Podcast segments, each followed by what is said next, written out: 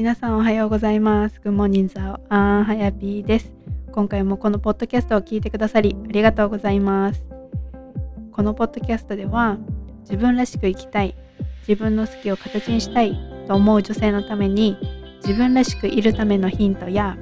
好きを続けるモチベーションになるお話をお伝えしていきます。今はどうするかわからなくてもこのポッドキャストを聞いて自分の好きを続けていれば必ず形になります。はい、では、はやぴーと一緒に続けていきましょう。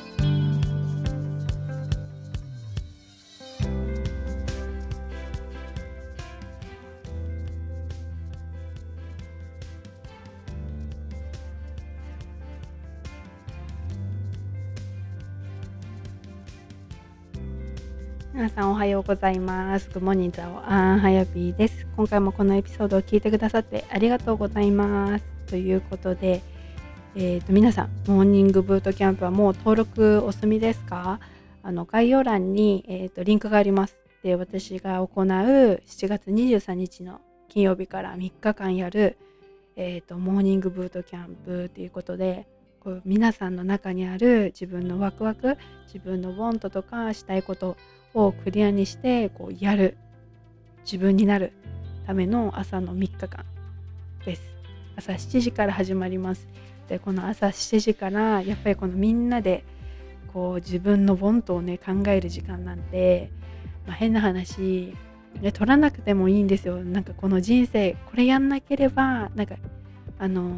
ねなんかねこれがなんか人生終わっちゃうとかそういうものでも何でもないんですけどでもこれをあの大切にする人これをやる人っ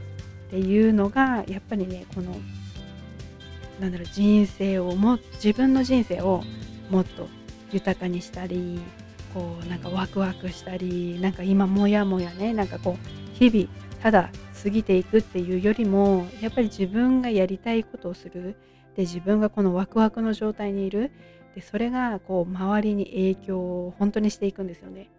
でそういうそうすることでやっぱり周りの人が変わったり自分のねもっと人生がなんかこう自分のやりたい方向に向かっていくでそういうなんだろう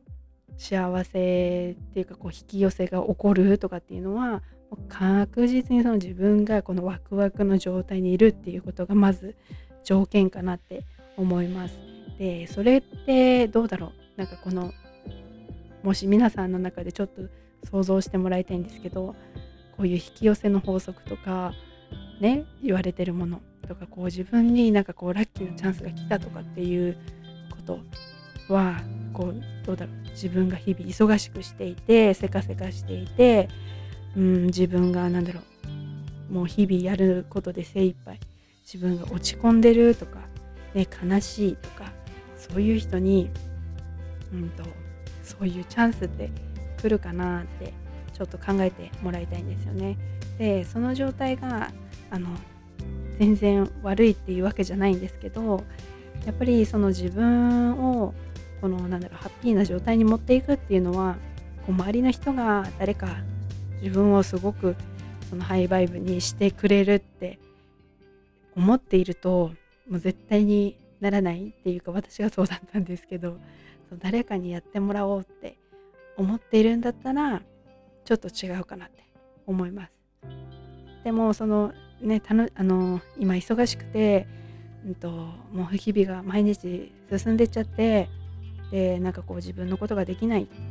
こうできないっていう風に考えてたら本当にできなくなっちゃうんですけどでもそこで今何かできることとかこう自分自身でじゃあ自分のまあ、機嫌を取るっていうのも私大切にしてるんですけどやっぱその自分がハッピーになることって何だろうって考えて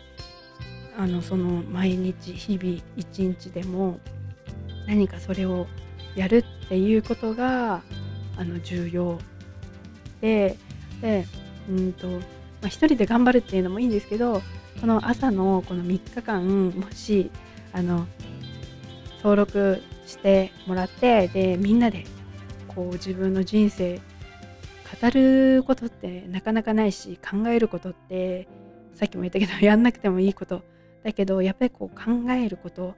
って自分の幸せっていうのは自分の中にしかなくて自分の成功っていうのはこの周りが言っているそのもしあのそれぞれねあのなんだろう思ってることって違うかもしれないんですけどあのいい大学に入っていい会社に入ってで好きな人ねあの素敵な旦那さんねあの給料が高くてとか背が高くてとか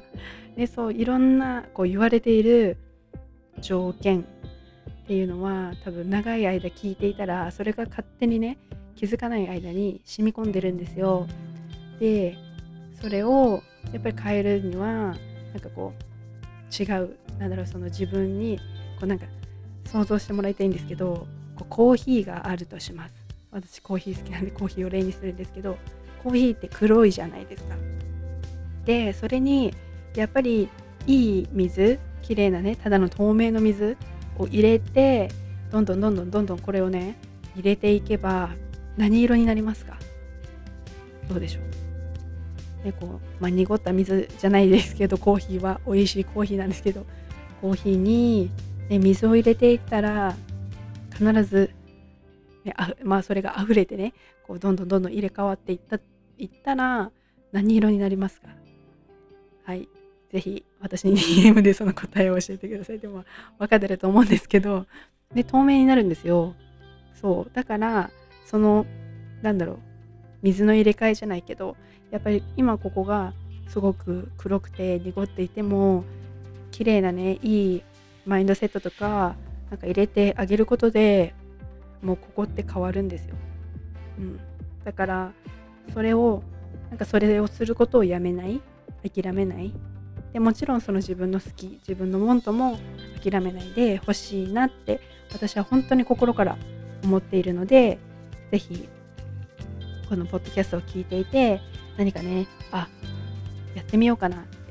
思った方是非登録をしてください。で朝7時からって言ってるんですけどもちろんライブで参加していただくのが一番いいです。というのも私がこうやってね皆さんの、まあ、顔は見えないんですけど私はねこういると思って、えーと、話しています。で、えーと、もちろん皆さんもそのなんだろう最前席一番前の席に座って受けてくれていると思いながら私は本当にえっ、ー、と部屋で 一人で話しているんですけどえっ、ー、とそうそのそんな状態なんですけどこうコメントでこうやりやり合う 話すようなことができるので是非そのライブで見てください。でもちろんあのライブで参加できない朝7時、ね、難しいという方はリプレイでも参加することができます。でリプレイで、えーと、見ていただいてでそこでもねあの何か質問とかあればもちろんコメント残していただければ AIP からお返事をしますので、はい、ぜひ登録をしてください。はい、皆さんとなんか楽しい朝を過ごせるのを本当に本当に楽しみにしています。はい。ということで、今日のエピソードに入っていきたいんですけど、えっと、前回大学でね、めちゃめちゃイライラしていたっていう話を、はい、しました。で、えっと、もうちょっとね、大学の時の話をしようかなと思います。で、えっと、高校からっていうかまあ小学校中学校からずっと英語が好きでアメリカ留学を達成しました、えしたんですけどなんかそのなんか大学にいる時に台湾人の友人に本当にたくさんあったんですよね。でうんとあの私がなんかやっぱりこう個性的な人？こうなんか人と違うっていうことに本当に憧れを持っていてでクラスの中でなんかすごいおしゃれな人いるなと思ったんですよ。で私本当になんか系統とか何系統？なんか服の服装？であの人判断しないというかなんかその人らしい人が本当に好きなのでなんかその子もなんか私結構なんだろうなカジュアルどっちかって言ったら ギャル系っていうかなんかそういう系だったんですけどなんかその子はあのね、まあ、原宿っぽい感じの服装をしてたんですよね。でなんかほんと髪型もなんか日本人にいないような感じの髪型でで服装もそんな感じであなんか素敵だなと思って。でその子に声をかけたんですよね。なんかこうなかなかそういう自分から行くのって難しいんですけどあなんか可愛いなと思って声かけてそしたらたまたま台湾人だったんですよね。で交換留学生でそうなんかそういう出会いもあったりとか普通に、えーと、ゼミの中にいた台湾人のお友達から、ね、また台湾人の友達を紹介してもらったりとかしてなんかうんとまあ、偶然たまたま本当に第二言語で何のあの言語を学ぼうかなって思った時にあもう漢字だったらできるかなみたいな本当にそんな単純のあの考え方であの選んで中国語を始めたっていうきっかけがあるんですけどでも本当に今それを選んでよかったなって思います。でそっから、うんと、本当に今も仲良くしていて大好きなサラっていう友達に出会ってでその子のお家に泊まりに行くっていうのが初めての台湾旅行でした。うん、で友達と一緒に行ってで、まあ、楽しい台湾旅行を終えるわけです。でそれで、うん、そっからも結構台湾は気になっていてあ交換留学行きたいなとかいろいろこう考えていたんですけどやっぱその学生のうちにはなんとなくね2個あの留学しに行くのっていうのはちょっと億劫というかそんな感じであもう全部自分でお金を貯めてあの全部自分の力で行こうと思って、まあ、台湾行きを自分で決意をするわけです。でまあそのなんだろうなうんまあ、それをするまでにもなんかいろいろあってやっぱりこう自分その頃からやっぱりこう会社に入るその就活をしている時になんかやっぱり自分は会社に入るのってなかなか難しいなと思ってバイト先のあの男の人になんか私はうんなんか自分で何かをやるみたいなこう宣言をしたんですよね。でもその時にあのいや無理でしょって言われたんですよ。そうでも確かにその時の私ね前回のエピソード聞いてもらうと分かると思うんですけどもうイライラししていて で社交性もない不愛想でなんだろう仕事の働き方もなんかもう早く帰りたい早く帰りたいみたいな感じで、えーと 全然意欲的にもないし、ね、もう秒で帰るみたいな、まあ、今でもそうなんですけどでもそれって、まあ、重要かなって思うんですけどそう。だから秒で帰る感じなんですけどそんな感じ、えー、なんだろうな。うんまあそんな感じでいたからそう言われたと思うんですけどでも本当にそれってなんかそれがドリームキラーになる可能性もあるわけじゃないですかでそこで、えー、やっぱりそうだよねって自分って向いてないなんか、うん、自分でやるのなんて向いてないよねとかっていろいろそういうネガティブなストーリーって作り出せると思うんですよね。でえっ、ー、とでもなんかまあその時本当に嫌だったけどでもね絶対なんか逆に見返してあげたいみたいな。もう絶対でもなんか自分でやりたいっていうふうにもうずっと思い続けていました。で、まあ、就活もしないでその自分のやりたいことをやろうと思ってやりたいことでそのお金を貯めるっていう選択をしました。でそれで、まあ、2年間あのお金を貯めて台湾に行くって決めたんですよね。で、えー、とまず最初はアパレルでちょっと働きました。でアウトレットが、まあ、近くって言っても全然近くじゃないんですけど50分も、えー、と片道50分かけて、えー、とそのアウトレットまで通ってました。で実家から通っていてで、うんと、そうそこで働いてました。ですごくねあのやっぱりアパレルっていうかやりたかったことだしなんかその好きなブランドで働けるっていうのは良かったんですけどなんか途中から飽きてきちゃったんですよね。なんかすごく毎日毎日同じことの繰り返しでなんかこの自分がなんだろうなこう自分のパワーを発揮出せ発揮できないっていうのも自分もそこもまた人の目を気にしてるんですけどもうなんかこうレベルアップするわけでもなくなんか普通にダラダラとそこで働いていてみたいな。でなんか自分自身を出せないじゃないけど自分をさらけ出せなくてまあ同じことなんですけど。でなんかねこうそんな感じで日々過ごしちゃってでなんか突然あもうちょっとねなんか自分の接客とか自分が人人が好きだなってこう人と話すことが好きなのでなんかこうただ売るだけじゃなくてこうなんかただその目標を目標金額を達成するだけじゃなくてもっとなんかこう自分の接客のレベルだったりなんか上げたいなと思って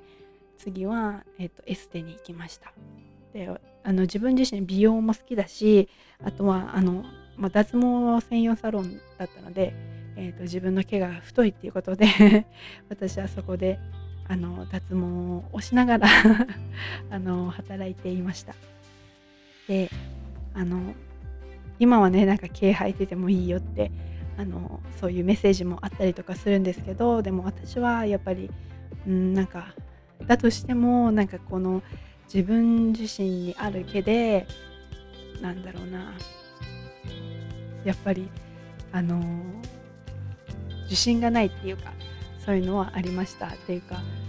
まあ、その時当時からのやっぱり私たちって毛がない状態が綺麗っていう風なあの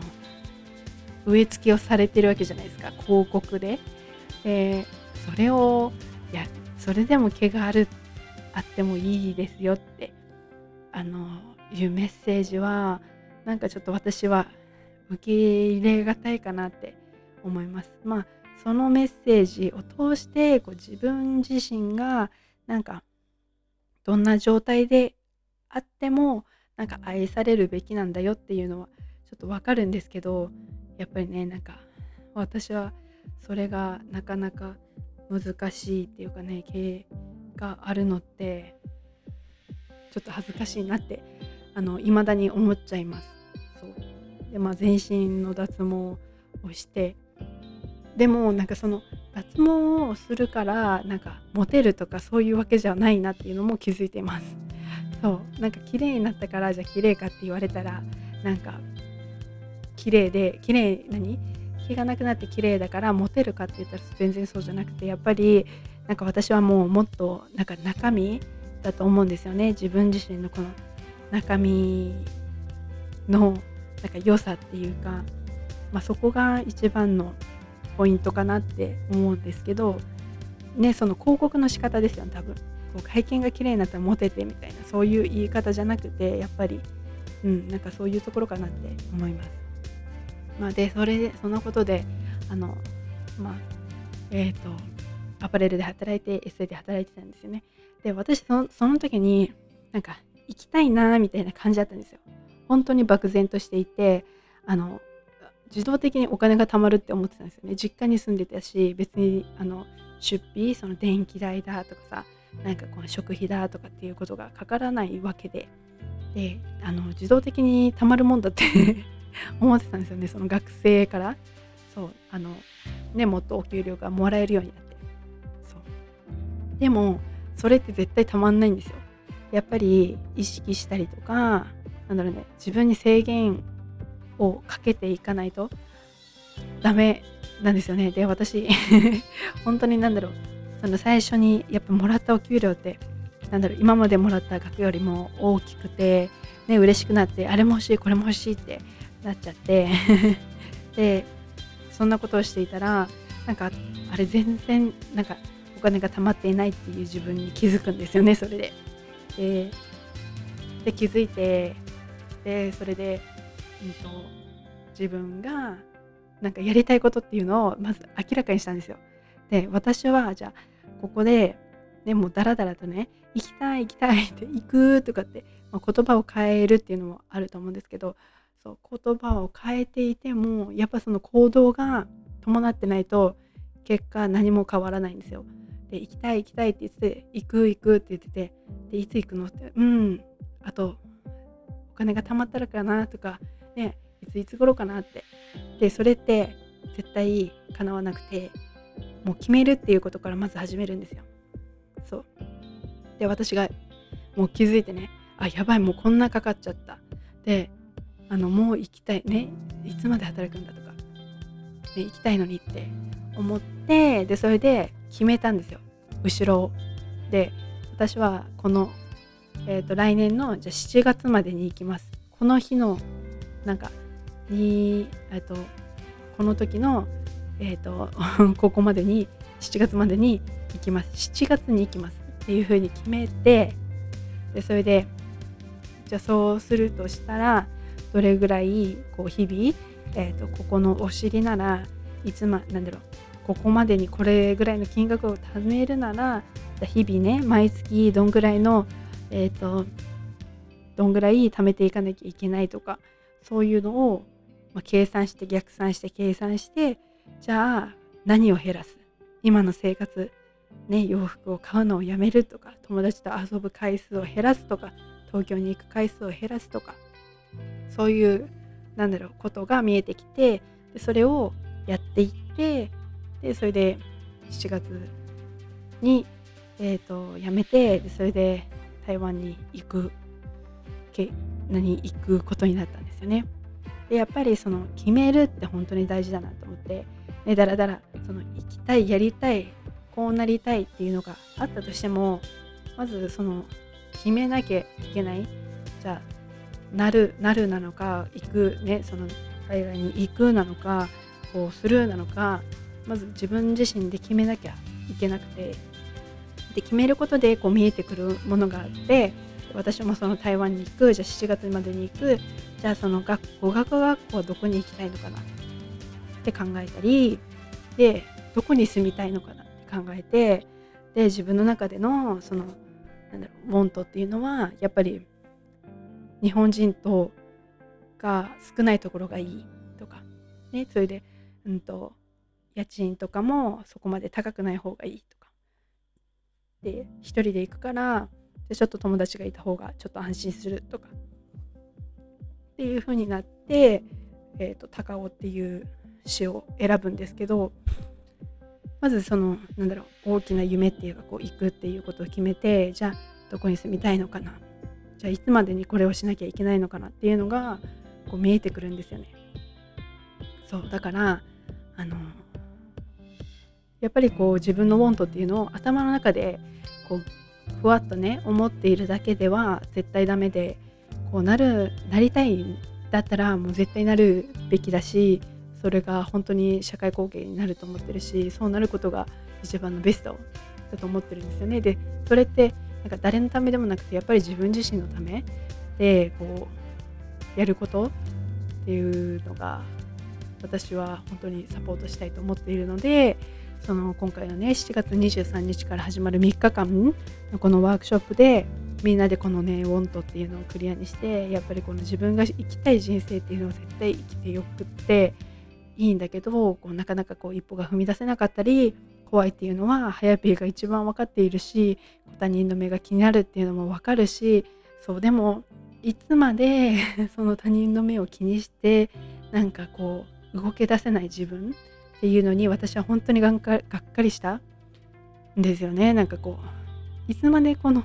なんか他人の目を気にして動けない自分でこう自分のやりたいことが一歩も踏み出せていないっていうのが本当になんか悲しくなったっていうかじゃあこのままいったらなんか3年後もこのままなのかなとかね